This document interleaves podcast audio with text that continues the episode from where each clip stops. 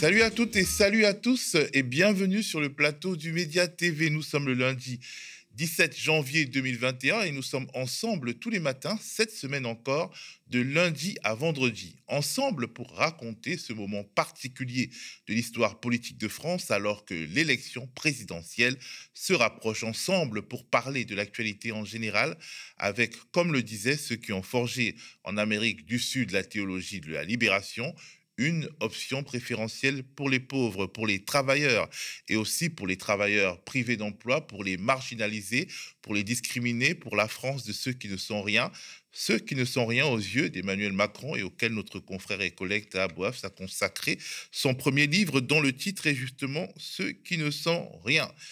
Nous sommes le 17 janvier 2021, il est 7h32, la contre-matinale du média épisode 72, c'est parti.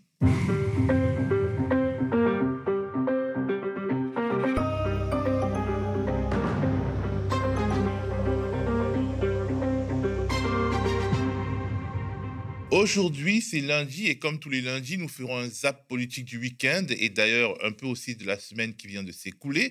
Nous le commenterons en compagnie de Nathalie Artaud, candidate à la présidentielle d'avril prochain. Pour le compte de Lutte ouvrière, nous en profiterons pour parler avec elle du projet qu'elle et ses camarades portent avec une question en toile de fond. Le peuple, le peuple des travailleurs, peut-il renverser le système, le système Macron, bien sûr, mais surtout le système capitaliste. Après Nathalie Artaud, je recevrai sur ce plateau notre ami et collègue Thomas Dietrich. Ensemble, on va parler du Mali, le Mali, un des pays les plus pauvres du monde, affamé par un régime de sanctions internationales auquel la France prend une part active, officiellement parce que le régime militaire à qui, dirige le Mali, euh, suite à une révolte populaire qui a débouché sur un putsch, eh ben, ce régime militaire tarde à organiser des élections. Mais aussi euh, peut-être parce que les dirigeants maliens ont choisi de faire appel à l'aide militaire de la Russie, malgré les protestations de Paris et de Washington. Et si demain une guerre franco-russe se déroulait sur le territoire malien, ce n'est plus en l'état actuel des choses de la politique fiction. On en parle tout à l'heure avec Thomas. Mais avant ça, une minute citoyenne avec notre socio Sandrine qui était au meeting immersif et olfactif de Jean-Luc Mélenchon et de l'Union populaire. Meeting qui a fait son petit effet médiatique. Elle nous racontera comment elle a vécu tout ça. Mais commençons par la titrologie. Belle diversité aujourd'hui à la une de notre presse quotidienne avec plusieurs thèmes et sujets abordés. L'économie d'abord dans l'humanité et dans libération. La flambée des milliardaires titre L'humanité, le quotidien d'inspiration communiste qui écrit, et je cite, un rapport d'Oxfam, l'ONG Oxfam, montre que la fortune des plus riches de la planète a davantage augmenté depuis le début de la pandémie qu'en une décennie. En France, ils ont engrangé 236 milliards d'euros. Je rappelle, 236 milliards d'euros. On ne peut pas dire qu'on est étonné, mais on a le droit d'être choqué. Libé évoque une problématique qui se rapproche un peu de celle soulevée par l'UMA. Le quotidien de centre-gauche titre Inégalité. Pourquoi il faut réformer l'héritage? Libé se réjouit que la question de la taxation des droits de succession entre enfin dans le débat présidentiel. Une question qui est, écrit Libé, un facteur majeur de reproduction sociale et d'inégalité. Petite autopromo d'ailleurs, cette thématique sera largement abordée par Lisa Lapp et Thomas Porcher dans l'instant Porcher de ce soir. Adoption, une réforme qui inquiète, titre le quotidien catholique La Croix. C'est aujourd'hui que les députés examinent une proposition de loi portée par la députée LREM Monique Limon pour moderniser le système actuel. La Croix évoque les pièges d'une modernisation à tout prix de l'adoption. Ce qui crée débat et irrite les associations spécialisées, c'est notamment le fait qu'il porterait atteinte, cette réforme porterait atteinte au principe du recueil de consentement explicite des parents biologiques à l'adoption. La France, toujours malade des déserts médicaux, titre Le Figaro qui écrit, et je cite, les mesures d'incitation, celles qui ont été mises en place dans ces territoires, ne suffisent pas à combler les départs et reconversions de praticiens épuisés par la crise sanitaire. Une crise sanitaire au sujet de laquelle le monde se montre optimiste. Covid-19, des signes encourageants en France, titre le journal dans son édition datée de dimanche et lundi. Premièrement, parce que la circulation virale est toujours en hausse euh, au plan national, mais connaîtrait une décrue dans certaines régions comme l'île de France. Deuxièmement, en raison de la moindre gravité du variant Omicron, désormais largement majoritaire en France. Ces bonnes nouvelles seront sans doute mises en avant dans les recours qui seront déposés devant le Conseil constitutionnel contre la loi instaurant le pass vaccinal, car les débats houleux ont porté sur l'utilité et la proportionnalité de cette nouvelle mesure, comme le raconte Mediapart dans un article au titre évocateur République du QR code, banalité du mal, le pass vaccinal finalement adopté sous les invectives. Pour finir, la une du quotidien pro-business L'Opinion Macron, majorité, les vérités d'Édouard Philippe. En gros, l'ancien Premier ministre et maire du Havre a créé un parti Horizon censé aider Macron à engranger des voix à droite et à recueillir le soutien d'élus de droite. Mais Macron ne semble pas intéressé par l'offre de son ancien Premier ministre à qui il ne veut manifestement rien devoir en cas de réélection. Et du coup, le chef de l'État sortant s'oppose à la fusion entre Horizon, le parti de Philippe, et Agir, le micro-parti du ministre de la Culture Franck Riester, qui réunit lui aussi des barons de droite macronistes. Ce qui énerve Édouard Philippe, qui dit, selon l'opinion, et je cite, Je ne veux pas être ministre, je ne veux pas aller à l'Assemblée, je ne demande rien, mais je n'ai pas envie qu'on m'emmerde, puisque c'est le terme à la mode. Ce qui énerve d'autant plus Édouard Philippe, c'est que bah, ce refus de Macron euh, le coupe de ressources financières attendues. En gros, Emmanuel Macron, c'est un peu un ingrat et Édouard Philippe, c'est un peu un forceur marquer les esprits, un peu comme en 2017 avec le fameux hologramme euh, de Jean-Luc Mélenchon. Cette fois-ci, les insoumis et les membres de l'Union populaire ont misé sur un meeting immersif et olfactif. Alors, c'est quoi un meeting immersif et olfactif? On va regarder quelques images pour saisir le fond et la forme de cet événement politique qui s'est déroulé hier à Nantes. Et surtout, on va en parler avec notre socio Sandrine, qui en était et qui nous racontera. On commence par les images du meeting qui sommes sans passé, les femmes, nous qui n'avons pas d'histoire. Depuis la nuit des temps, les femmes, nous sommes le continent noir. Debout, fameux esclaves, et brisons nos entraves. Je ne peux pas aller vers ma conclusion, puisque je veux remercier les chaînes d'information continue qui me rediffusent, sans vous parler de ceux qui agitent le landerneau. J'ai beau prendre le problème par le bout je veux et dire matin, midi et soir que je ne suis pas concerné par les aventures du centre-gauche et leurs disputes internes, on continue à me poser des questions. Et c'est sans arrêt. Et sans arrêt, je viens, je dis alors, le désarmement spatial, oui, mais Madame Taubira. Remarquez, ça me change. Avant, c'était et la sécurité? Mais où? Eh bien, la sécurité, en général, Monsieur Mélenchon. Ou bien la Russie, parce qu'il paraît que je suis suspect.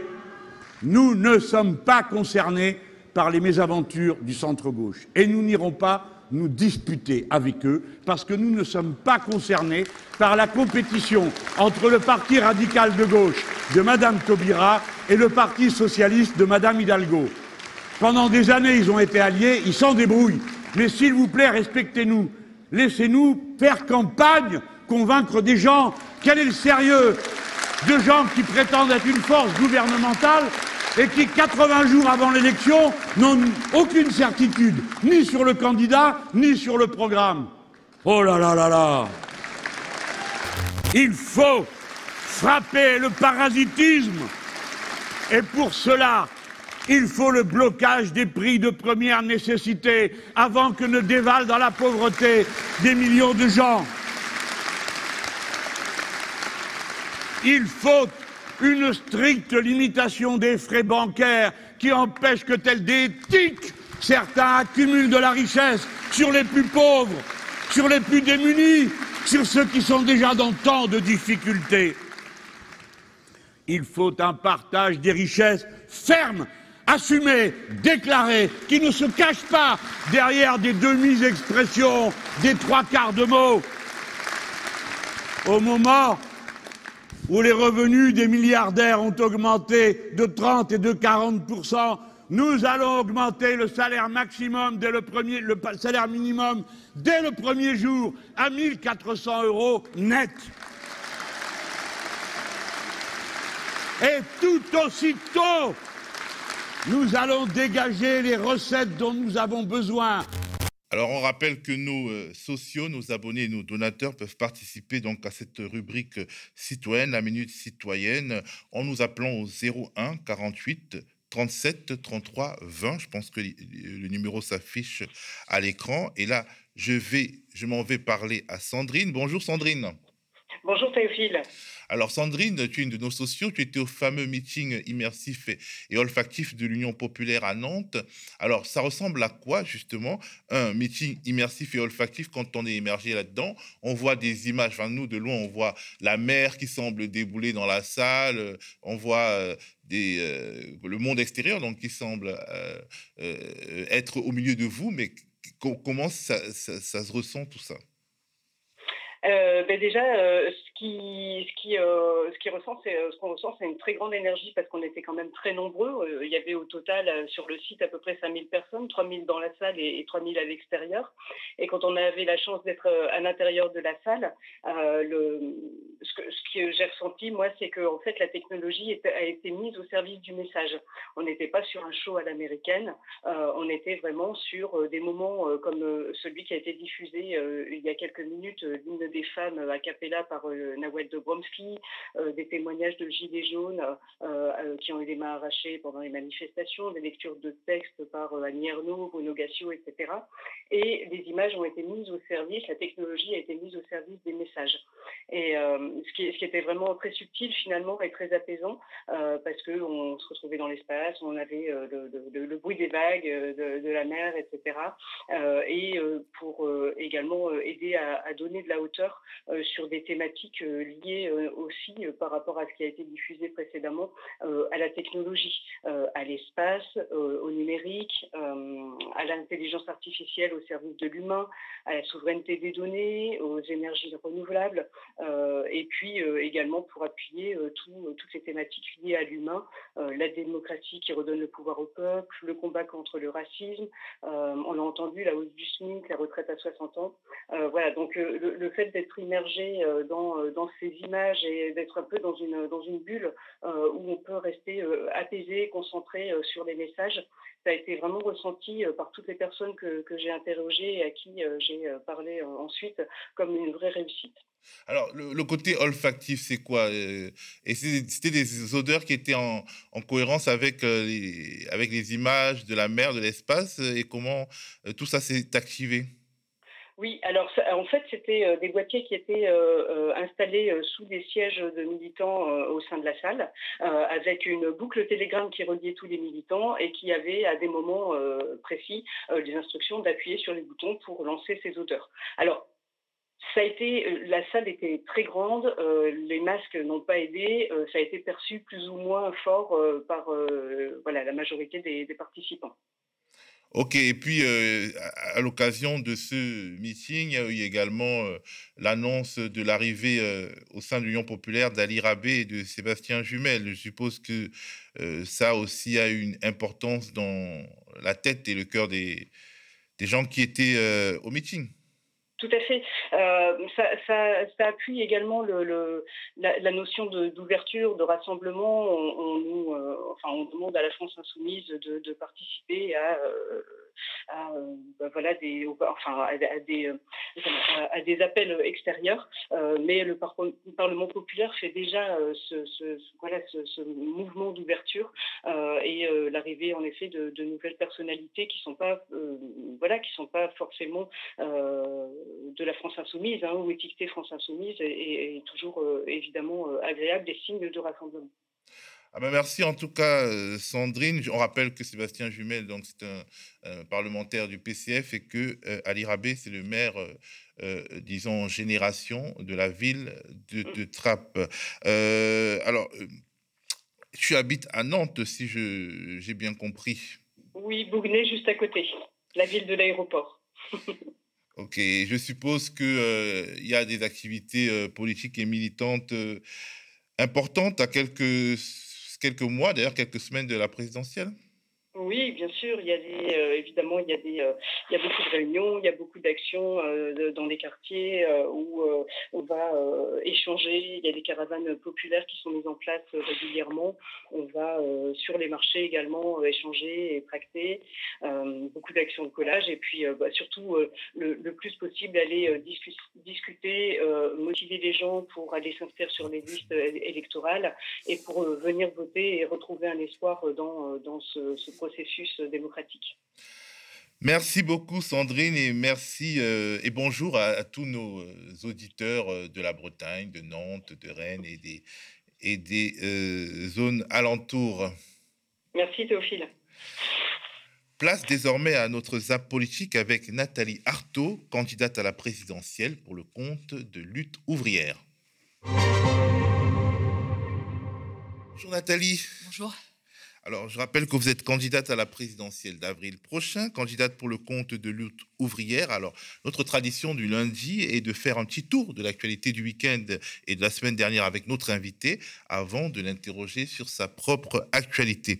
On va commencer par une actualité qui vous concerne à double titre, vu que vous êtes militante politique, candidate à la présidentielle et enseignante. C'est la grève de l'école publique, des enseignants, des personnels et même des parents d'élèves qui a eu lieu jeudi dernier. Notre journaliste Gémile y était pour le compte de sa chaîne à lui. J'ai mille choses à vous dire, à laquelle vous pouvez vous abonner. On regarde un extrait de son reportage.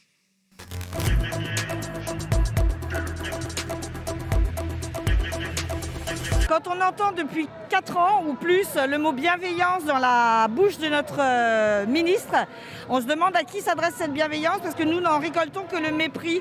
Bah, ce qui me pose le plus problème actuellement, c'est euh, le décalage entre les annonces dans les médias et la réalité euh, sur, le, terrain, dans les classes, dans les écoles. voilà.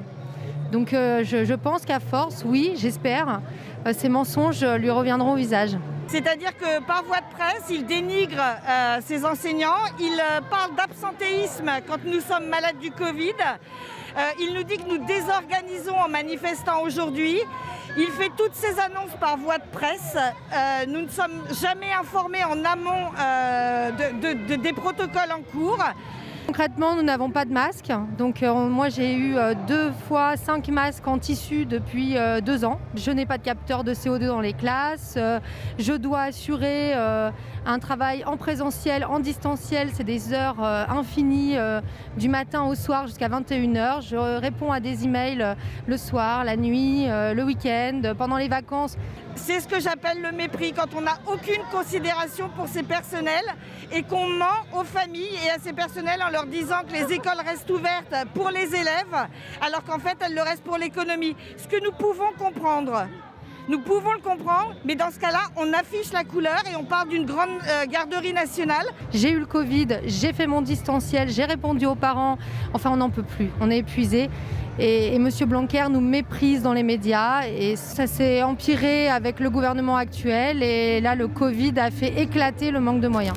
Nathalie Artaud, je rappelle à ceux qui viennent d'arriver euh, devant leur écran que vous êtes donc euh, candidate Hello euh, lutte ouvrière à la présidentielle qui vient d'avril et vous êtes aussi enseignante, prof d'économie, je crois? D'économie gestion, oui. Je suppose que vous étiez dans la rue jeudi. Oui, oui, bien sûr, bien sûr. Et je pense que ce mouvement dépassait très largement la question du protocole, en fait. Hein. C'est en effet l'expression d'un ras-le-bol plus général. Bon, c'est une réaction contre. bon, le mépris a été beaucoup, beaucoup exprimé là, hein, le, sentiment d'être méprisé, mais c'est effectivement cela. C'est-à-dire qu'on en a marre d'être commandé en dépit du bon sens. Et puis, je pense que c'est ce qui se passe quand même dans beaucoup d'entreprises, c'est-à-dire que c'est des ordres qui tombent d'en haut, qui sont absolument impossible à mettre en place et euh, qui euh, toujours cette façon là hiérarchique et euh, de de décider alors même que ce sont ceux quand même qui font le travail.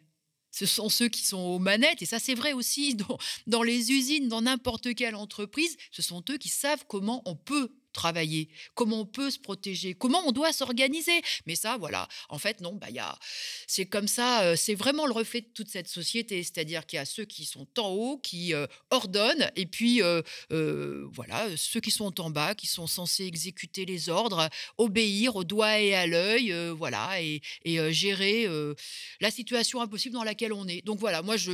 et puis, ce que je ressens aussi, c'est vraiment c'est vraiment qu'on est au bout du bout, mais un peu comme les hôpitaux de ce point de vue-là parce que en fait je crois que l'éducation l'école est, aussi maltraitée en fait que que les hôpitaux. Alors nous on a eu cette possibilité les enseignants de faire cette, mobilisation massive. C'est plus difficile pour aujourd'hui le personnel des hôpitaux mais je suis convaincu qu'il y en a quand même beaucoup le plan blanc qui les mobilise qui, qui les réquisitionne en fait qui les réquisitionnent et puis parce qu'ils se sentent coincés, ils sont vraiment euh, indispensables au chevet euh, des gens qui sont malades, des programmes, etc. Donc en fait, il y a toute une colère rentrée euh, qui a du mal à, sortir. Bon, mais, mais je crois que c'est cet ensemble-là qui, s'exprime. Et moi, ce que j'espère, je sais que jeudi, il y a une nouvelle journée dans l'éducation, mais que le 27 janvier, il y a aussi un appel pour les salaires, parce qu'il y a la question des salaires. Hein. Quand on parle de manque de reconnaissance et de mépris, il y a aussi cette question-là qui est posée dans tous les secteur. Hein. Donc le 27 janvier, il y a une, un appel syndical à manifester sur les salaires. Mais moi, j'espère que le maximum de, travailleuses et de travailleurs va s'en emparer dans tous les secteurs parce que ça serait vraiment la meilleure des choses dans cette campagne euh, euh, présidentielle, que cette colère-là du monde du travail se fasse entendre. Justement, on a l'impression que durant les années électorales, euh, il y a une sorte de, disons, euh, de, petits sommeils euh, de, la contestation dans la rue parce que finalement les affrontements se déportent sur le terrain électoral, sur le terrain institutionnel. C'est exactement ça, en fait. Euh, bon, bah, c'est, vous savez, à chaque élection, et en particulier à l'élection présidentielle, c'est la machine à fabriquer les illusions électoralistes. On y reviendra peut-être dans la discussion tout à l'heure.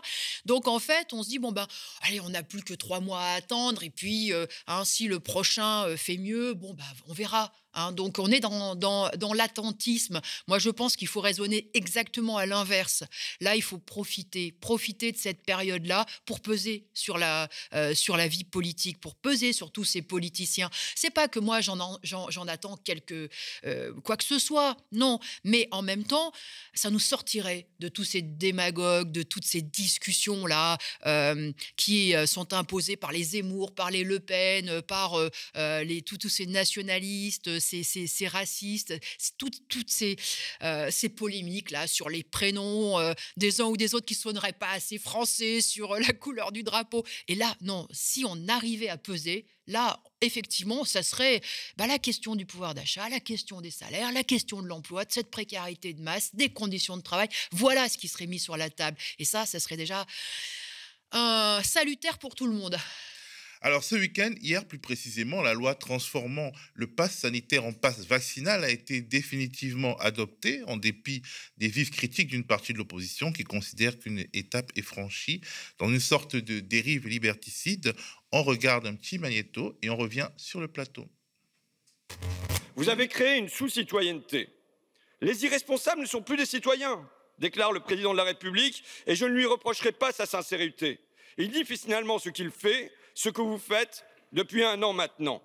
Et vous pourrez vous en flatter, votre œuvre est amenée à durer. Car non, ce n'est pas provisoire, ce n'est pas temporaire. Avec vous, nous n'en sortirons pas. D'ailleurs, à ce projet de loi, vous avez refusé d'inscrire une date de fin, et pour cause, il n'y en aura pas de fin. Anna Arendt nous avait prévenu.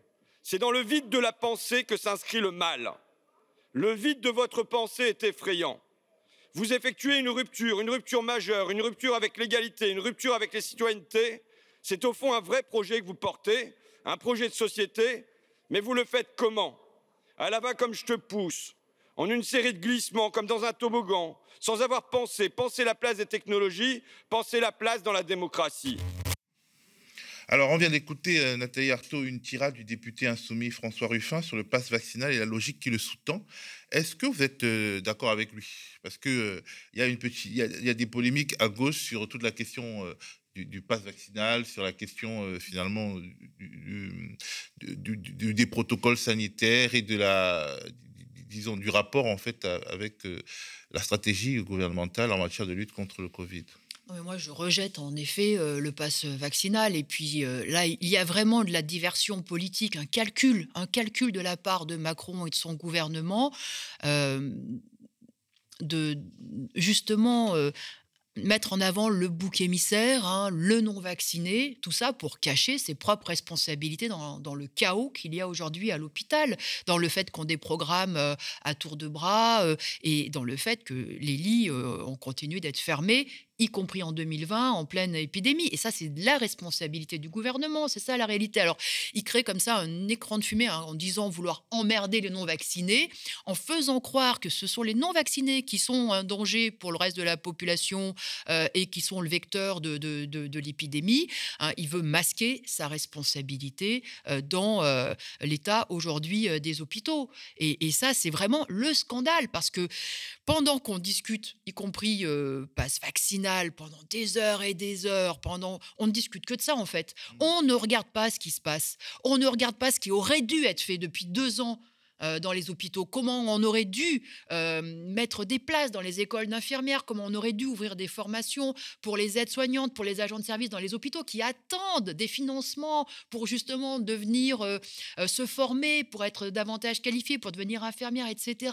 On, voilà, c'est c'est vraiment, vraiment un, scandale. C'est un scandale. Et moi, moi c'est vrai que je me suis dit quand même pendant, cette première étape là de la pandémie, je me suis dit peut-être, peut-être que là il y aurait un électrochoc, peut-être que ça pousserait le, gouvernement à changer de politique, qu'il y aurait quand même une, mobilisation, une pression sur lui pour qu'on arrête avec cette gestion comptable euh, des hôpitaux, pour qu'on arrête avec cette financiarisation euh, de l'hôpital, qu'on arrête aussi avec euh, cette, médecine à deux vitesses, parce que là maintenant on a quoi? On a l'hôpital public pour les pauvres, et puis on a les cliniques privées pour les riches. Hein, y compris pendant qu'ils déprogramment là les hôpitaux publics, eh bien les cliniques privées, elles vont récupérer un certain nombre d'actes, ah bien rentables, bien rémunérés, bien... ils vont se faire de l'argent c'est ça qui, est dingue. Bon, moi, je pensais qu'il y aurait une mobilisation. D'ailleurs, il y a eu une mobilisation euh, euh, en juin qui était assez forte autour de la santé. Hein, mais force est de constater qu'ils arrivent à, enterrer tout ça. Alors moi, je, pense qu'il va falloir vraiment, là encore, euh, bah, le remettre en avant parce que ça fait partie aussi des reculs très très importants qu'on est en train de subir aujourd'hui, le problème de l'accès à la santé.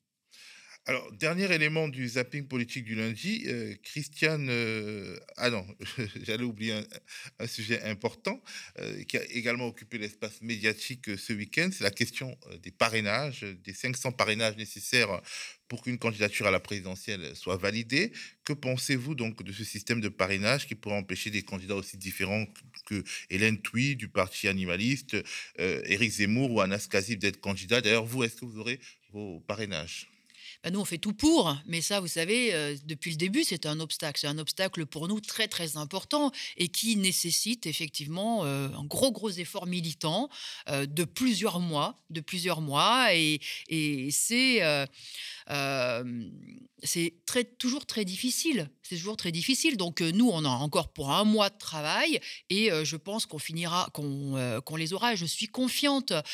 mais quand je vois un Zemmour là, un protester de ce système, etc. Bon, je, constate que pendant ça, ça fait maintenant des décennies que ça dure. Ça, ne l'avait pas ému plus que ça hein, avant. Hein. Ça l'avait pas ému. Bon, voilà, moi. commenter l'actualité politique. Oui, c'est ça. Ça se lui posait aucun problème.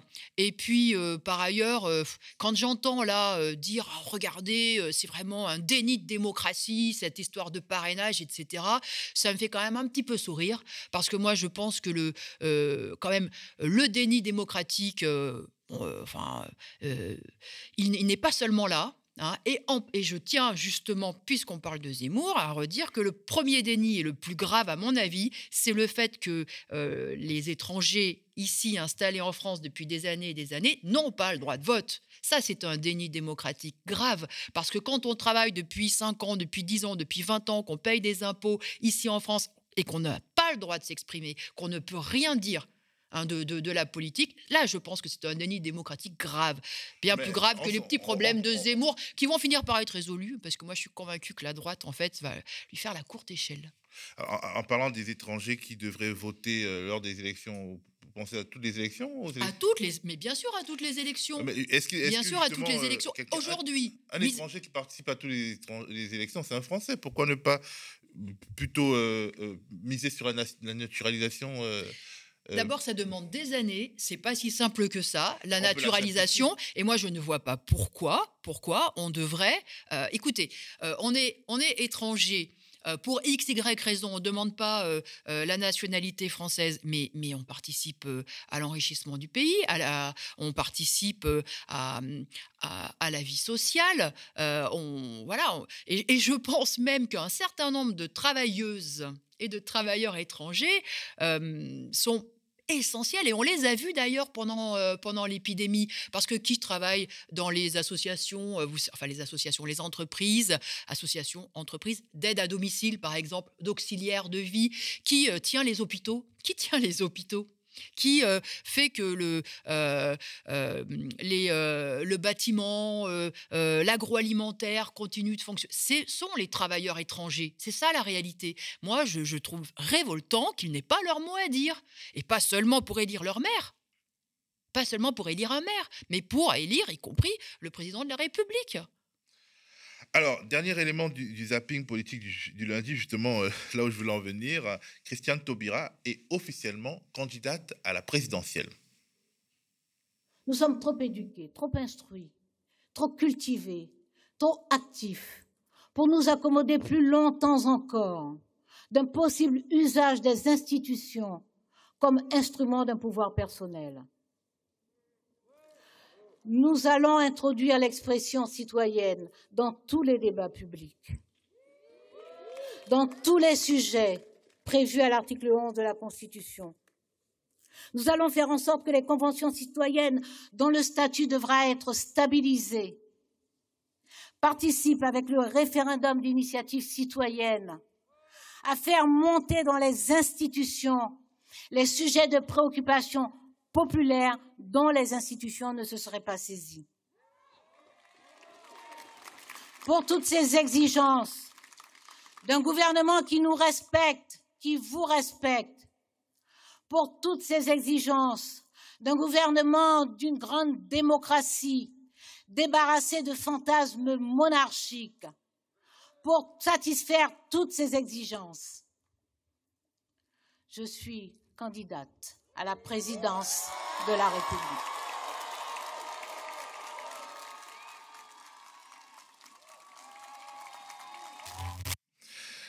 Alors, Nathalie Arthaud, euh, candidate euh, lutte ouvrière à la présidentielle de 2022, quel regard portez-vous sur la candidature de Christiane Taubira et sur la primaire populaire à laquelle elle a choisi de se soumettre? Pour moi, cette, euh, cette annonce, c'est vraiment le non-événement. voilà. Et puis, euh, c'est, on a tous compris que l'union de la gauche, ça se ferait pas. Elle ne se fera pas. Et moi, je pense qu'il n'y a pas à le regretter. moi, je pense qu'il n'y a pas à la regretter parce que une union de la gauche, pourquoi? Pourquoi? Pour élire un, autre euh, Mitterrand, un autre Jospin, un, autre euh, Hollande, c'est ça?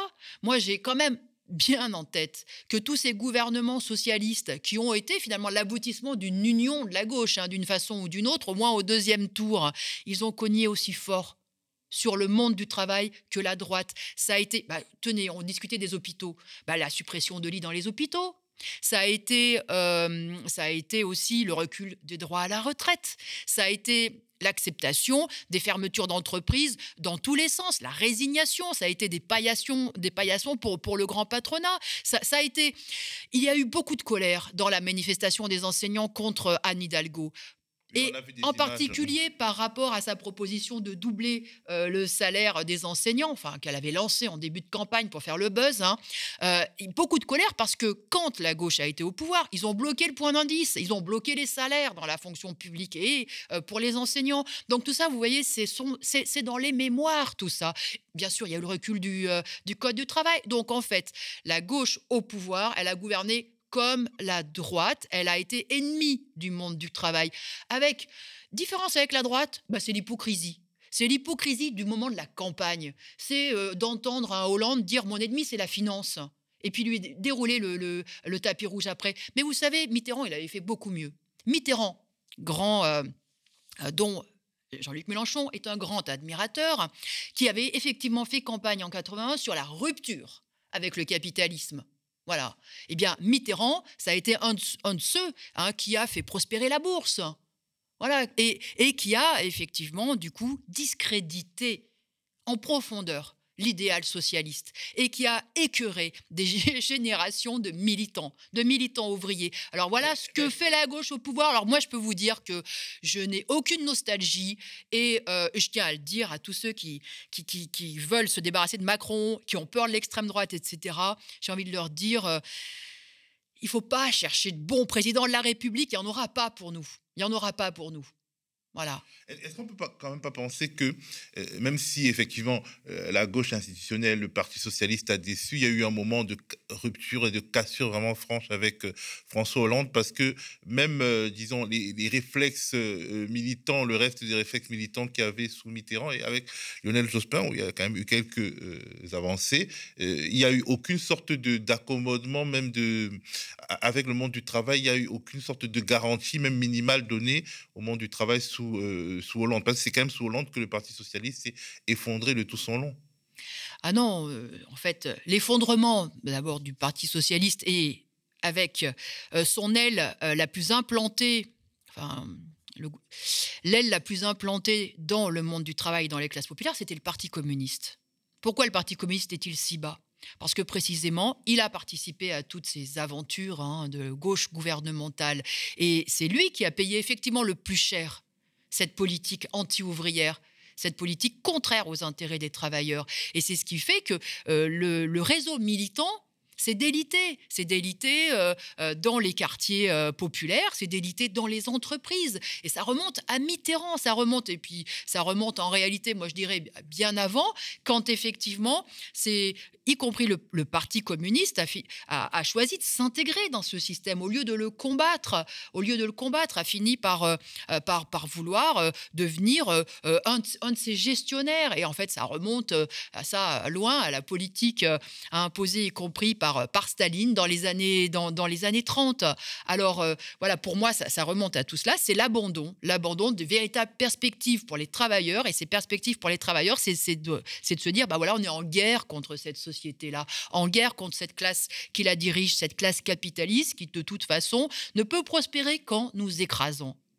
Bah, justement, parlons maintenant plus en profondeur de lutte ouvrière et de votre candidature. Euh, d'abord, vous ne croyez pas, euh, comme vous l'avez dit, que le changement, le renversement du système capitaliste, parce que c'est ça votre programme, hein, le fond de votre programme, le renversement du système capitaliste. Vous, pensez ne pensez pas qu'il puisse sortir des urnes. Et du coup, on se demande bah, à quoi bon se présenter?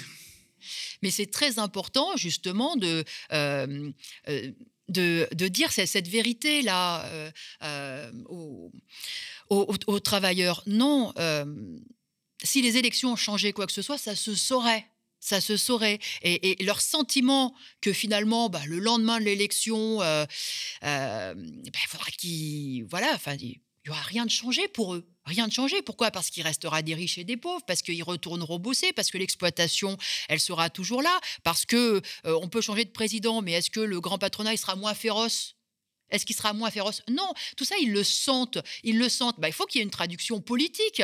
une traduction politique, pas seulement pour dire, bah voilà, euh, il peut rien se passer sur le terrain des élections. Donc, euh, finalement, c'est, comment dire, il n'y a pas de futur. Il y a, pas, il y a une politique pour les travailleurs. Il y a une politique, il y a une boussole à avoir. Et eh bien, cette boussole-là, c'est de se dire qu'on se protégera nous-mêmes au travers de nos luttes, de notre rapport de force. On constitue une force, nous, le monde du travail. On fait tourner la société, on doit s'organiser, on doit se faire respecter, on doit dire que ce sont nos intérêts qui doivent s'imposer. Et ça, ça passe effectivement par les luttes. Donc moi, c'est cette politique-là que je défends.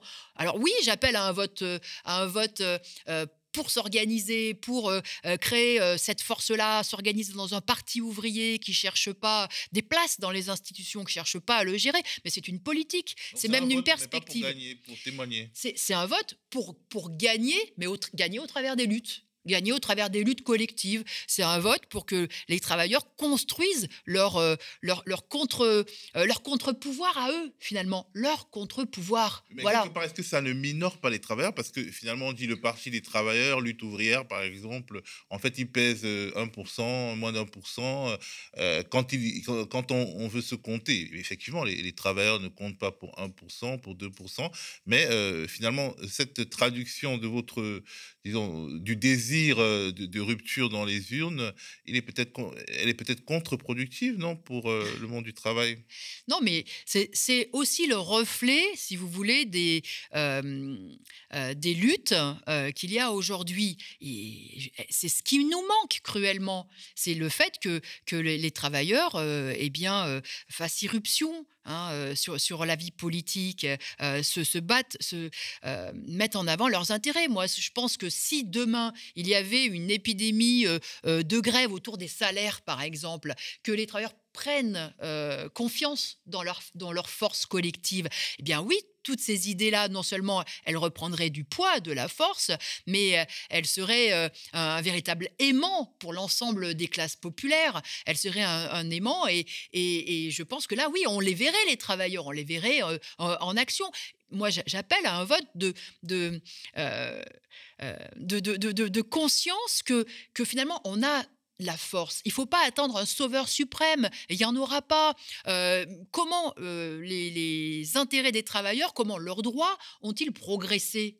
Dans toute l'histoire de la société capitaliste Bah, Eh bien, c'est au travers des luttes Ouais, collectives. ben, je voulais en venir euh, justement dans l'histoire récente de France. Il y a tout de même, même si la France n'est pas un paradis sur terre, euh, le, le- le camp des travailleurs est quand même, euh, a quand même ga- gagné euh, des, a des acquis, des conquis sociaux qui sont différents de- d'autres pays, y compris des pays du, du, du- du monde riche, on va dire. Et en fait, les avancées sociales, on les a souvent eues dans des contextes de démocratie électorale, notamment un certain nombre de mesures contenues dans le programme du Conseil national de la résistance ont été obtenues, ont été gagnées dans le cadre disons, du- dans le cadre électoral. On pense, euh, euh, elles ont trouvé leur chemin, en, tout cas dans le rapport de force politique et institutionnelle. Euh, on pense aussi à d'autres, conquis, hein, comme les congés payés, euh, voire même les 35 heures. hein. Peut-être que ça nous donne l'impression d'être- moins, euh, fort que les congés payés ou alors la sécurité sociale. Mais toutes ces, tous ces conquis ont eu lieu quand même dans le cadre, c'était pas dans le cadre d'une révolution, c'était dans le cadre de quasiment de gou- gouvernement de cohabitation. Non, moi, je. Enfin, euh, d'abord, euh, les mesures ont été prises autant par des gouvernements de droite et même très réactionnaires, je pense à, à De Gaulle, que dans des mais dans- gouvernements de gauche. Pourquoi? Parce qu'en fait, ce n'est pas, ça n'a pas été. Cela n'a pas été porté par, euh, par, par les urnes, ça a été porté par des grèves, par des, par des mobilisations, par justement ce- la force que représentaient les travailleurs, cette capacité justement à peser, à se faire craindre. Et c'est cela qu'il faut retrouver. Vous savez, on parle des salaires, d'une augmentation euh, euh, de, de, de 30% sur les salaires. Eh bien, 30% sur les salaires, ça a été mai 68. Mai 68 c'est-à-dire une grève générale, massive, qui a permis aux travailleurs de se faire craindre. Et là, là, euh, les, patrons ont accouru ont a- accouru hein, pour, euh, euh, au- auprès du gouvernement pour dire il faut absolument qu'on se réunisse et puis qu'on discute, euh, etc., etc. Donc la réalité, c'est que ça a toujours été un rapport de force. Toujours été un Tout à l'heure, j'ai Mais entendu le, rapport le, de force dans la reportage. rue était couplé à un rapport de force électorale quand même. Euh, euh, le Parti communiste était quand même plus fort. Et malheureusement, un rapport de force électorale qui s'est arrêté au pied de la propriété privée capitaliste à chaque fois. Parce que moi, ce qui, en plus, qui me révolte, c'est que, que ce soit en 36 ou que ce soit euh, en 68, c'est qu'il y a eu cette fameuse gauche gouvernementale qui, effectivement, voulait, hein, euh, était très, très bien à gérer euh, cette société, qui a dit, bah, maintenant, il faut arrêter la grève. Maintenant, c'est bon, on a obtenu assez, le patronat a assez reculé, on peut rentrer chez nous, content de ce qu'on a. Alors, même que moi, je pense que justement, dans ces périodes-là, où on inverse le rapport de force, où les travailleurs réalisent ce qu'ils sont, réalisent qu'ils peuvent décider, qu'ils peuvent s'organiser, qu'ils peuvent peser, il faut qu'ils aillent plus loin. Vous savez, tout à l'heure dans votre reportage, vous disiez, euh, Jean-Luc Mélenchon, vous avez cité, donc, enfin, Jean-Luc Mélenchon, on a eu un petit sonore de Jean-Luc Mélenchon en disant qu'il faut euh, mieux répartir les richesses. Mais le- la question de la répartition des richesses, c'est comme le gâteau. Hein, Comment on, le, euh, comment on découpe le gâteau Comment on découpe les parts.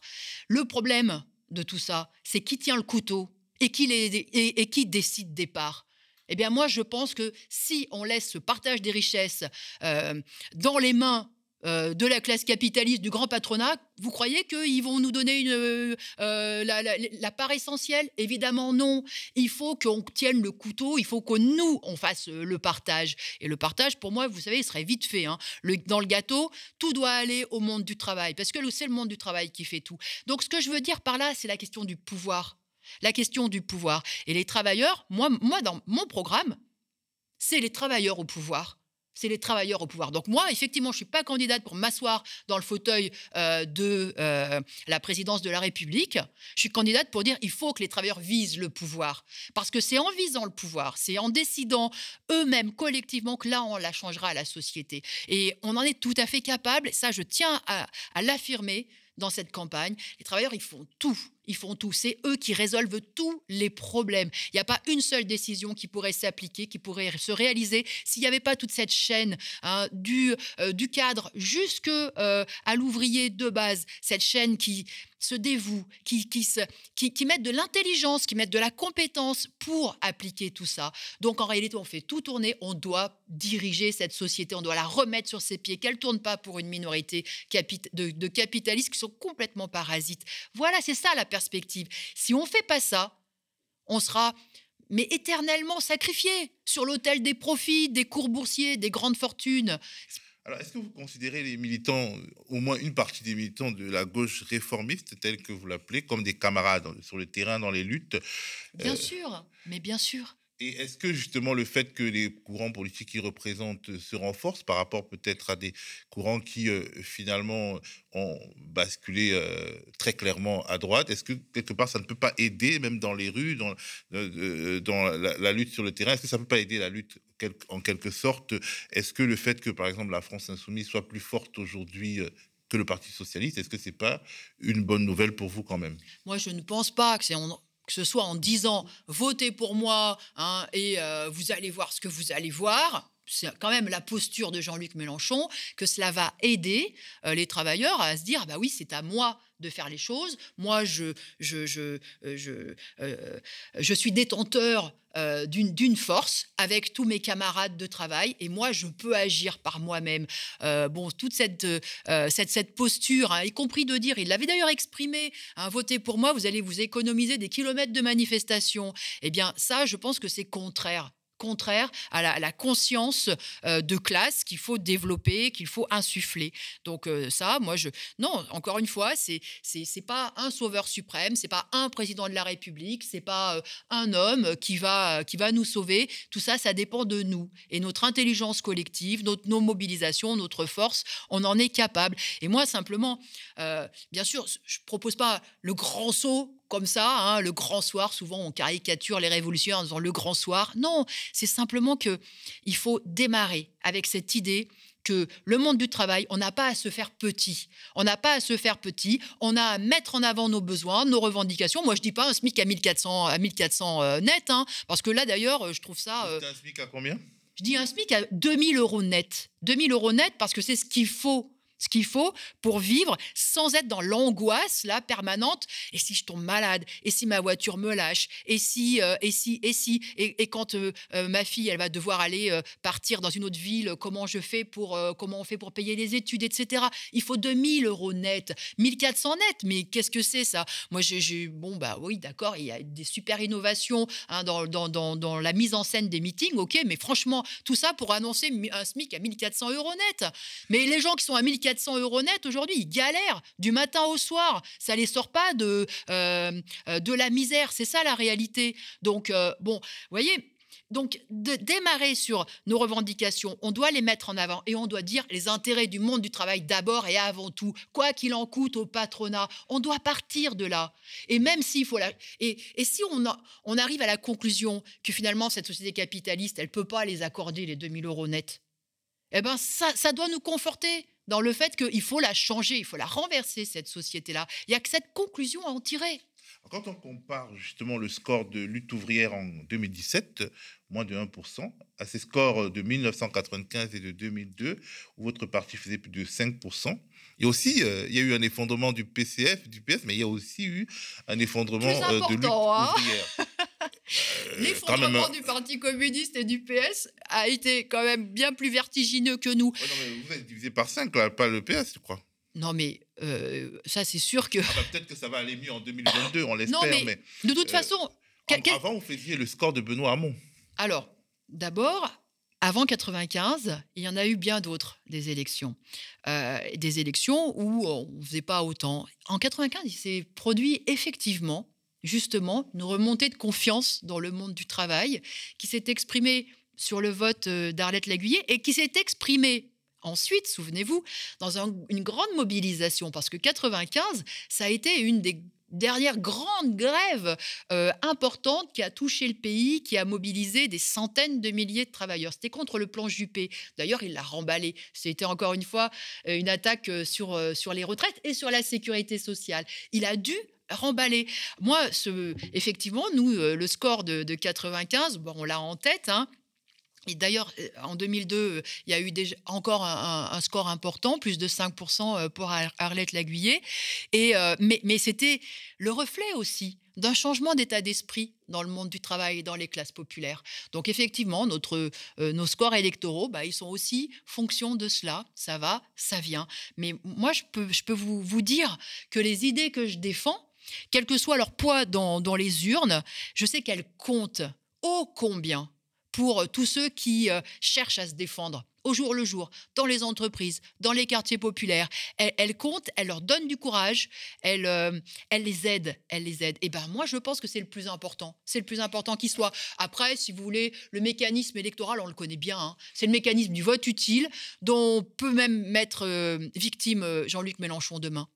Alors, est-ce que, euh, donc ce sera la dernière question, il y aura trois en fait candidatures de votre, disons, d'autres tendances politiques, c'est-à-dire les trotskistes en 2022, euh, vous, donc lutte ouvrière, le NPA, ancienne LCR, et Anas Kazib qui est lui-même issu du NPA. Pourquoi cette diversité? Qu'est-ce qui vous distingue en, deux mots? Eh Vous voyez, voilà, nous on est euh, pluralistes. non, mais euh, écoutez, d'abord, s'il y a trois candidats communistes révolutionnaires, eh ben moi je dirais tant mieux. Plus on est, mieux c'est. Voilà, parce que eh bien, on aura trois fois euh, euh, la parole, trois fois la possibilité de dénoncer cette société capitaliste, l'impasse dans laquelle elle nous plonge, pas seulement euh, l'impasse dans laquelle elle plonge le monde ouvrier, les classes populaires, mais dans lequel elle nous plonge à tous les niveaux, hein. au niveau de la crise climatique, au niveau des tensions internationales, des rivalités, des menaces de guerre, du sous-développement. Voilà, on sera trois à le dire, ça sera très bien. Maintenant, oui, on a trois voix, bah, parce que justement, il y a des différences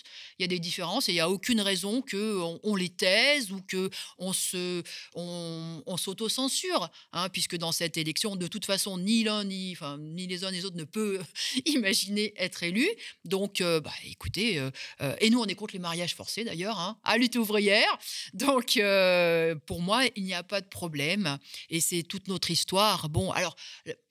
Moi, je dirais, pour faire vite, hein, une des différences avec qu'on a avec le NPA, hein, lutte ouvrière, c'est qu'en effet, nous, nous ne voulons nous concentrer euh, vers les entreprises, vers le monde du travail et construire un parti euh, implanté dans la classe ouvrière.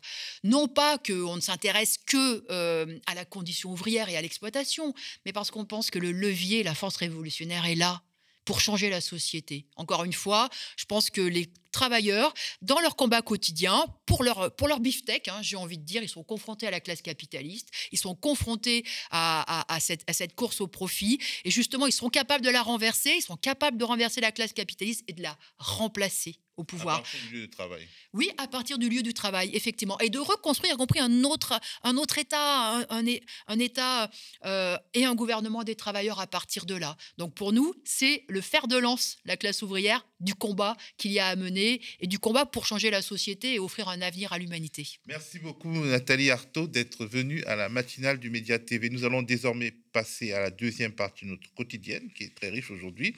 Je vais m'entretenir avec notre journaliste Thomas Dietrich du Mali.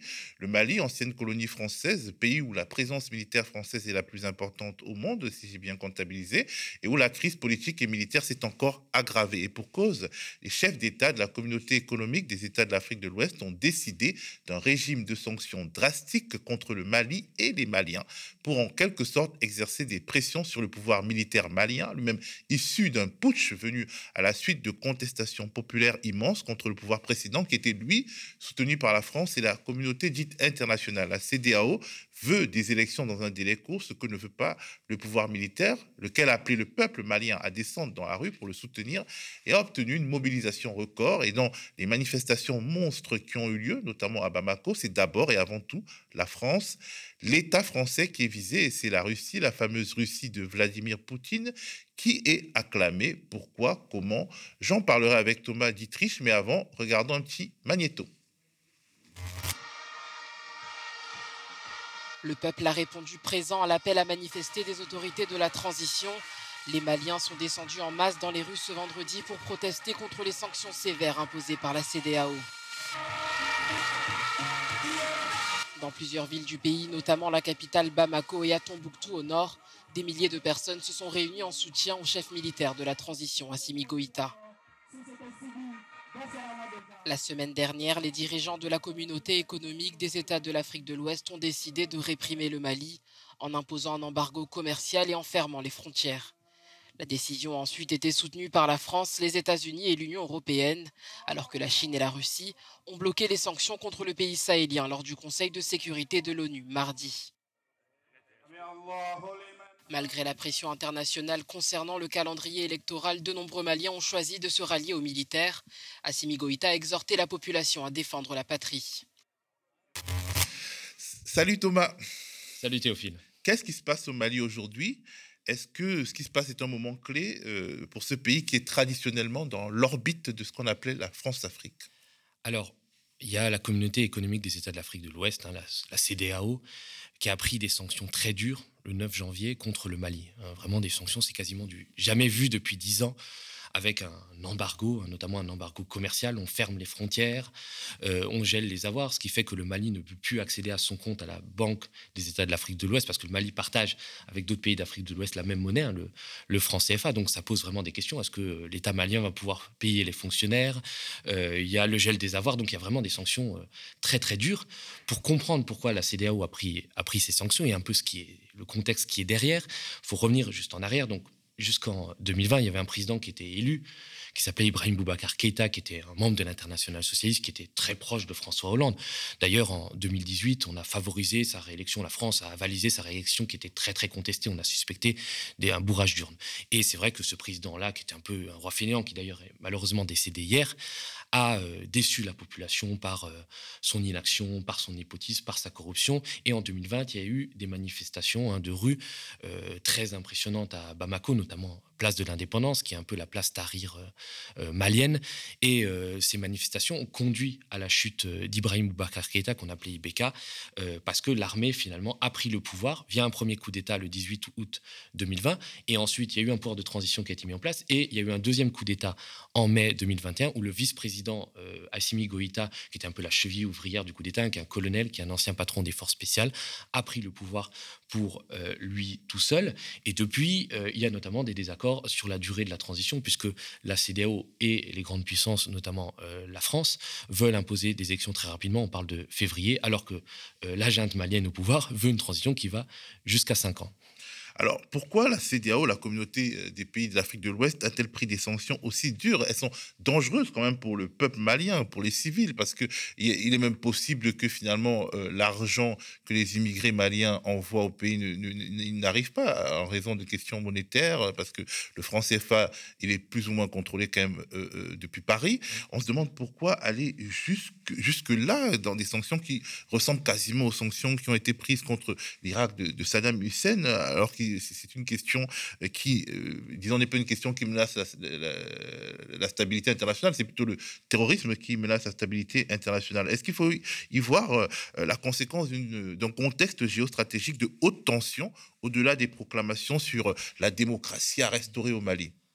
Peut-être finalement qu'on va réaliser le rêve d'Arnaud Montebourg, qui proposait de bloquer les transferts d'argent des euh, migrants africains vers euh, le pays d'origine. Mais très sérieusement, la communauté économique des États d'Afrique de l'Ouest, en Afrique de l'Ouest, est complètement euh, décrédibilisée. On, la critique souvent, on l'apparente à un syndicat d'autocrates qui se serrent les coudes. Moi, j'ai souvenir que, par exemple, quand Alpha Condé, président guinéen déchu, modifiait la Constitution et tirait sur les manifestants qui protestaient contre cette modification de la Constitution pour se maintenir au pouvoir, la CDO n'a pas pris des sanctions aussi dures. Alors, qui euh, est derrière ces sanctions de la CDO Est-ce que finalement, c'est pas un fauné d'une grande puissance? Bien sûr, évidemment, la junte malienne et la population malienne, puisqu'elle est descendue massivement dans la rue. Hein. Il y a vraiment des manifestations monstres vendredi. Moi, j'étais au Mali en 2020, au moment de la chute d'Ibeka.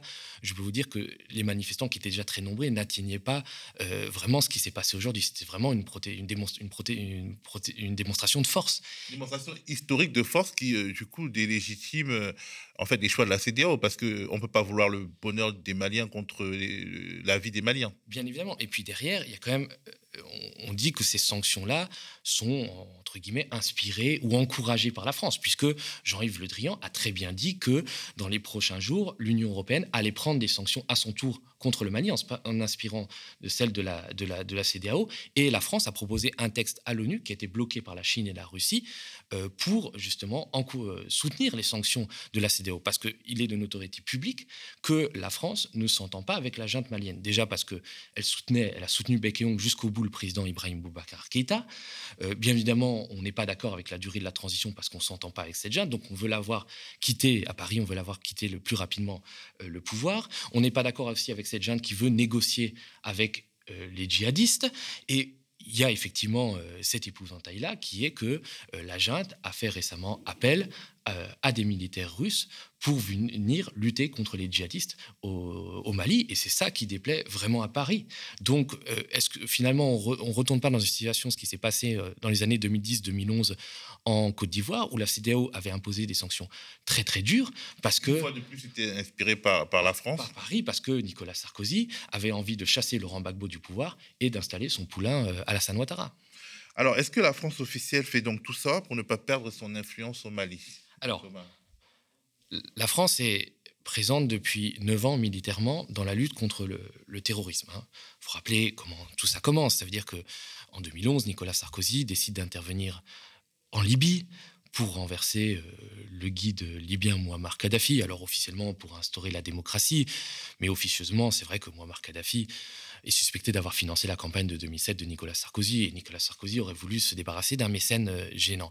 Et euh, pour juste. Euh, le problème, c'est que Muammar Kadhafi, tout dictateur qu'il était, euh, imposait une sorte de, paix, euh, de Pax Romana sur le Sahel et arrivait à empêcher que le Sahel ne sombre dans le chaos. Et le renversement de Muammar Kadhafi a permis l'ouverture des dépôts d'armes qui étaient très nombreux en Libye et à des djihadistes de traverser la Libye et de s'implanter au Nord Mali. Et effectivement, il a fallu que l'armée française intervienne pour euh, euh, bouter les djihadistes hors du Mali qui étaient en train de descendre vers le sud.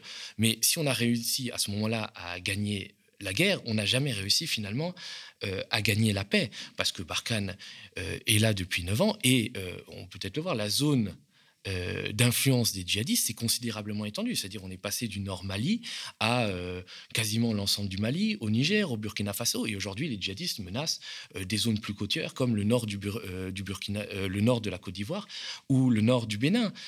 on a, en fait, on a pratiqué une politique qui était uniquement militaire, ne comprenant pas que finalement la lutte contre le, terrorisme passera aussi par le développement. Il n'y a rien qui a été fait sur ça. C'est-à-dire que les régions là où il y a le plus de terroristes, les régions les plus déshéritées, euh, c'est là, là où il y a le plus de terroristes, parce qu'on manque de tout. On manque d'écoles, on manque d'hôpitaux, on manque de routes, et des régimes qu'on a soutenus bec et comme celui d'Ibrahim Boubacar Keïta, n'ont absolument pas été capables euh, euh, d'apporter le développement dans ces régions-là et d'offrir une autre perspective à la jeunesse de cette région-là que de se jeter dans les bras des, djihadistes. Et d'ailleurs, c'est pas que moi qui le dis, c'est la Cour des comptes française, qui est pourtant pas un organe marxiste-léniniste, qui a critiqué le fait que notre politique au Sahel se repose sur un seul pied, qu'on a doublé les dépenses militaires et qu'en même temps, on a baissé euh, à seulement 300 millions d'euros les dépenses de développement. Euh, les dépenses de développement. Voilà. Alors, est-ce que euh, on peut considérer que, que le bilan de cette présence militaire il est négatif? Alors, Robespierre disait personne n'aime les missionnaires en armes. Et effectivement, de ce qu'on a été furtivement, nous, l'armée française, une armée de, libération, on est passé à être considéré comme une armée d'occupation. Il y a un vrai rejet aujourd'hui de la présence militaire française au Mali. Et ce rejet est très largement répandu dans la population. Il n'est pas seulement inspiré, comme le dit Jean-Yves Le Drian, par les réseaux sociaux russes, par des trolls russes. Non, c'est vraiment quelque chose qui est profondément ancré dans la population parce qu'on n'a pas eu de stratégie, on était une sorte de poulet sans tête, on a eu aussi une attitude très néocoloniale. Euh, on a fait des erreurs. Par exemple, on a, soutenu des, milices euh, Touareg qui ont servi comme supplétifs de l'armée française et qui sont euh, pas allés lutter contre les djihadistes, mais qui ont réglé de vieux comptes communautaires avec les Peuls, commettant des massacres contre des civils et jetant certains civils dans les bras des djihadistes. On a aussi commis des bavures. Je rappelle qu'au début de l'année, le 3 janvier 2021, l'armée française a bombardé ce qu'elle a dit être un rassemblement de djihadistes l'ONU a enquêté et a dit que euh, les 22 victimes qui avaient été faites par ce bombardement de l'armée française étaient des victimes civiles qui assistaient à un mariage.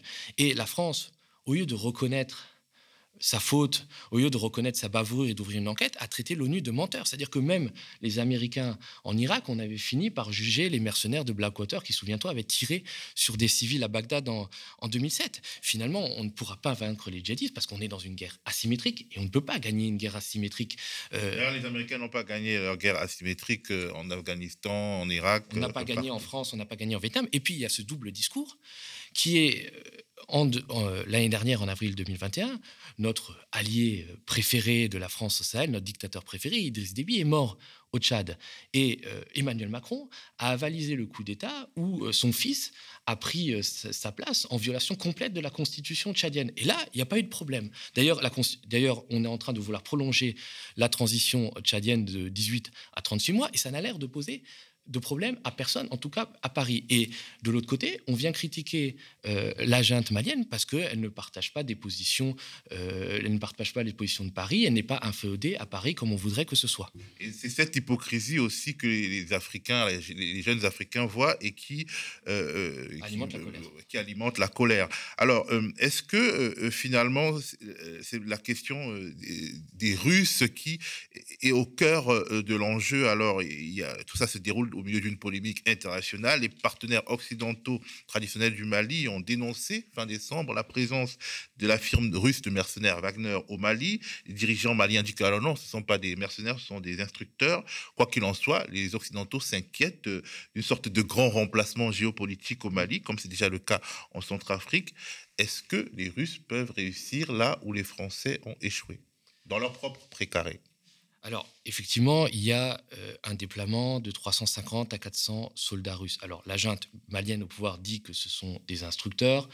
Euh, la France euh, répond, en tout cas les pays occidentaux répondent que ce sont des mercenaires de la firme de Wagner, hein, cette fameuse firme de mercenaires qui est très liée au Kremlin et qui est très présente dans d'autres théâtres d'opération. Moi, je ne serais pas de ceux qui se réjouissent de la présence des mercenaires de Wagner. Bien évidemment, j'étais en, j'étais en Centrafrique en reportage, j'ai pu aller documenter euh, les exactions de Wagner euh, contre des civils. C'est quand même, il y a des méthodes violentes, ce ne sont pas des enfants de cœur. Et puis Wagner ne réussit pas partout, contrairement à ce qu'on peut entendre. Ils ont échoué au Mozambique, ils ont même échoué en Libye à installer le maréchal Haftar au pouvoir. Et d'ailleurs, euh, que les mercenaires russes de Wagner soient présents en Libye, ça n'avait pas l'air de déranger Paris, puisque Paris et les Russes étaient du même côté pour essayer d'imposer le maréchal Haftar au, pouvoir. Donc là, il n'y avait absolument pas de problème. Mais sur le fond, c'est au Mali et aux Maliens de prendre cette décision avec qui ils vont travailler. Jean-Yves Le Drian a dit euh, Oui, mais la junte euh, malienne est en train de prendre son pays en otage. Alors moi, je ne sais pas si c'est vrai, mais en imposant ces sanctions et en faisant imposer ces sanctions très dures contre le peuple malien, la France est en train de prendre en otage le peuple malien. Et ça, c'est inacceptable. Surtout qu'on sait que le Mali a une longue histoire avec la Russie. Dans les années 60, il y avait déjà eu une coopération très forte sous le président Modibo Keïta. Et moi, ce qui me fait très peur au-delà de ça, c'est qu'on exporte une sorte de nouvelle guerre froide à trois francs six sous entre euh, la France et la Russie au Sahel, où finalement on va soutenir chacun des régimes qui nous seront favorables. Par exemple, les Russes soutiendront le régime malien et les Français soutiendront le, pays voisin, le Niger, puisqu'on sait que le président Mohamed Bazoum est, est, chouchou de Paris. Ou la Côte d'Ivoire. Ou la Côte d'Ivoire. Et justement, est-ce que cette guerre froide, disons cette guerre d'influence entre la France et la Russie au Sahel et en Afrique de l'Ouest peut déboucher sur des affrontements chauds, même par poupesse, par euh, marionnettes interposées je ne sais pas s'il y aura des affrontements directs, je ne pense pas. Mais ce que je sais, c'est que, euh, par exemple, ce qui se passe actuellement entre le Tchad et la Centrafrique. Euh, la Centrafrique étant liée aujourd'hui plutôt à Moscou et le Tchad étant traditionnellement lié à Paris. Il y a des tensions qui sont passées ces derniers mois au niveau de la frontière entre le Tchad et la Centrafrique et qui payent les coups de cassés. Il y a eu des coups de feu, il y a eu des morts. Et qui payent les pots cassés Ce sont les populations locales, finalement, de ce grand jeu de puissance où on va rejouer la conférence de Berlin à la fin du 19e siècle et essayer de se partager l'Afrique comme si c'était un gâteau. Alors, c'est bizarre parce qu'en France, justement, euh, euh, cet euh, affrontement qui est quand même structurel et, important au Sahel, entre Paris et Moscou, il est un peu passé, disons, on n'en parle pas beaucoup. On parle beaucoup de ce qui se passe en Ukraine, alors que ce qui se passe au Mali nous concerne beaucoup plus que ce qui se passe en Ukraine entre, disons, la Russie et le monde occidental. C'est bizarre. Oui, c'est étrange, mais bon, c'est vrai que moi, il me semble qu'il y a un problème de traitement, c'est-à-dire qu'on ne se rend pas compte du tournant qui se passe actuellement en Afrique et de la détestation profonde qu'on est en train d'avoir de, la politique française en Afrique, hein, que la jeunesse africaine éprouve. Et c'est pas seulement, encore une fois, manipulé par les, par les réseaux sociaux. Je veux dire, quand euh, il y a eu un convoi qui était bloqué de l'armée française logistique au Burkina, puis au Niger, et que l'armée française a tiré sur une foule de manifestants désarmés, faisant, oui, on en a parlé ici, faisant trois morts personne dans la classe politique ne s'est saisi du sujet pour dire ah il faut une enquête, il faut qu'on sache pourquoi des militaires français ont été amenés à tirer sur des jeunes désarmés. Et il y a une sorte de blackout médiatique et fortement ça alimente euh, la défiance vis-à-vis de la France. Ça alimente aussi les fake news qu'on entend ça et là. Bien sûr, la France ne finance pas euh, les djihadistes, mais évidemment ce, blackout médiatique qu'on impose un peu sur l'action de notre pays euh, en Afrique renforce les théories du complot. Alors pourquoi euh, la France s'accroche-t-elle autant au Mali comme si c'était un de ses départements? Est-ce qu'il n'y a pas des intérêts cachés autres que la lutte contre le terrorisme qui finalement est brandi comme une sorte de justification? Alors, c'est vrai que quand on entend Jean-Yves Le Drian qui se prend un peu pour le proconsul de l'Empire français en Afrique, on peut se demander si on ne traite pas un peu le Mali comme le, comme le Cantal. C'est vrai qu'il y a une notion d'empire. Hein toi, la phrase de Louis Guiringeau, qui était ministre des Affaires étrangères de, Giscard d'Estaing, qui disait que l'Afrique est le dernier continent avec 500 hommes, la France peut changer le cours de l'histoire. Alors aujourd'hui, on n'y arrive plus. Même avec 5000 hommes de Barkhane, on n'arrive plus à changer le, cours de l'histoire. Donc il y a effectivement une notion d'empire, c'est chez nous, c'est notre précaré. Euh, les Africains sont des grands enfants pour qui on doit, on doit décider. Il y a une mentalité très coloniale. Et puis, c'est vrai qu'après, il y a la question économique, des intérêts économiques. Alors il y a beaucoup de fake news qui circulent sur la France au Mali. La France voudrait exploiter l'uranium, ce qui n'a jamais été le cas. On est en train de se tourner vers des contrées beaucoup plus propices comme le Kazakhstan. Là, on n'est pas susceptible d'enlever euh, euh, des travailleurs d'Areva et prendre en otage. D'ailleurs, je pense qu'on pourrait avoir une pensée pour le seul otage français dans le monde, qui est notre confrère Olivier Dubois, qui est retenu actuellement en otage au Mali aux mains, aux mains d'Al-Qaïda. Euh, et pour revenir à, la question de, la place économique, c'est-à-dire la France est en train de perdre du terrain en matière économique en Afrique. C'est-à-dire on est passé de 11% de part du marché à 7%, on se fait grignoter des parts euh, du terrain par, euh, par la Chine. Les plus gros projets qu'a la France en Afrique, c'est pas dans la zone francophone, c'est au Mozambique avec un projet gazier total, c'est en Ouganda. Donc finalement, c'est pas dans la sphère d'influence traditionnelle. Et quand on regarde les chiffres officiels, les exportations du Mali vers la France, c'est 9 millions d'euros par an. Donc c'est peanuts.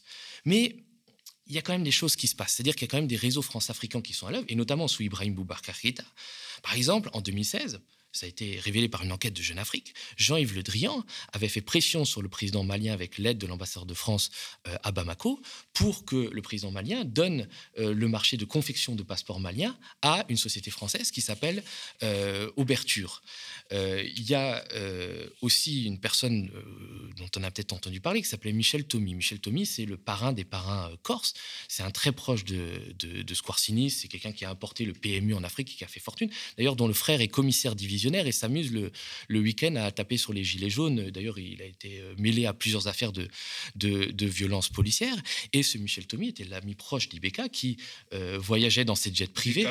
le président, le président, le qui était si tant aimé par François Hollande. Tant aimé par François Hollande. Et il faut se souvenir que Michel Thomy a placé une société des sécurités privées pour assurer la garde rapprochée d'Ibrahim Boubacar Keïta, une société française, hein, donc des mercenaires, hein, des anciens du GGN qui ont assuré contre monnaie sonnante et trébuchante la sécurité rapprochée de IBK. Et là, c'était des mercenaires, mais personne ne semblait euh, s'en plaindre. Vous avez eu euh, des choses complètement rocambolesques comme euh, Airbus, donc fabricant d'Airbus et d'Ariane, qui a investi dans une mine d'or au Mali, qui a fait complètement faillite. Et puis il y a eu un procès. On s'est rendu compte que Airbus voulait utiliser ces mines d'or comme caisse noire pour payer des commissions en liquide à des hommes politiques maliens pour avoir des contrats pour d'autres importances, par exemple comme des hélicoptères.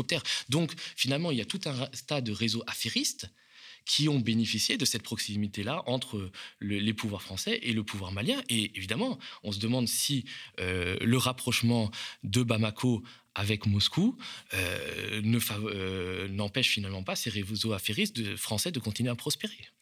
En tout cas, on a l'impression que ce sont ces réseaux qui déterminent la politique africaine de la France et non l'intérêt général, l'intérêt général français, l'intérêt général des pays africains et l'intérêt général humain.